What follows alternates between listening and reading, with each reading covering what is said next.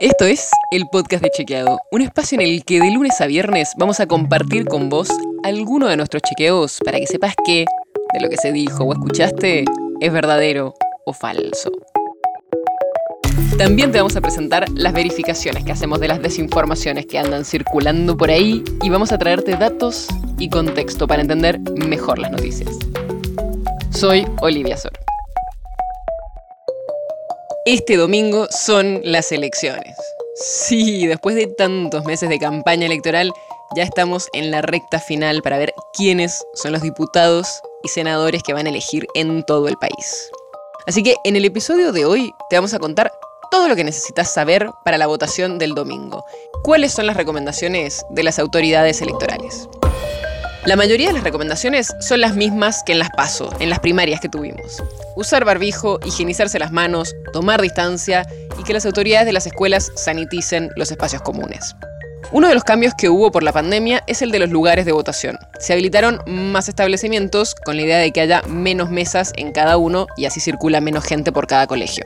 Esa disposición sigue igual, así que podés fijarte en la página padrón.gov.ar dónde votas, porque seguramente no sea el mismo lugar que votaste todos los años anteriores. Quizás ya lo hiciste para las PASO, pero vale la pena para evitar confusiones. Y además del padrón, otro tema que en todas las elecciones es importante es el DNI. Se puede votar con cualquier DNI, incluso con el que dice no es válido para votar. Pero lo único que tenés que tener en cuenta es que el documento que lleves tiene que ser igual o posterior al DNI que está en el padrón. O sea, si tenés 50 años, no puedes ir a votar con tu DNI cuando tenías 10 años. Porque seguramente ya tengas un documento más actual y sea ese más nuevo el que figura en el padrón. El horario de votación sigue siendo de las 8 a las 18 horas y va a haber una franja de las 10.20 hasta las 12.30 donde van a tener prioridad las personas que tengan factores de riesgo. Algo que sí cambió entre las PASO y estas elecciones generales es el tema de las filas. Seguro si votaste en las PASO te diste cuenta que había una fila larga afuera de la escuela y otra un poco más corta adentro. Ahora va a haber solo una fila adentro. Y la idea general es que la votación sea más ágil que en las primarias, donde hubo filas muy largas. Por ejemplo, ahora la Cámara Electoral recomienda optimizar el momento de votación. O sea que mientras una persona está en el cuarto oscuro, otra ya vaya mostrando su documento y agarrando el sobre para entrar apenas salga la persona que está en el cuarto oscuro. Y una vez que entres en el cuarto oscuro, la recomendación es que no cierres el sobre con saliva, sino que solo metas la solapa dentro del sobre y ahí ya metas tu voto en la urna. La idea es que las autoridades de mesa que después tienen que abrir esos sobres no entren en contacto con la saliva de cientos de personas.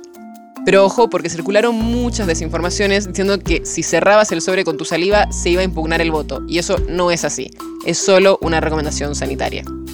Ya tenés todas las recomendaciones para el domingo. Ahora solo queda ir a votar y esperar los resultados el domingo a la noche.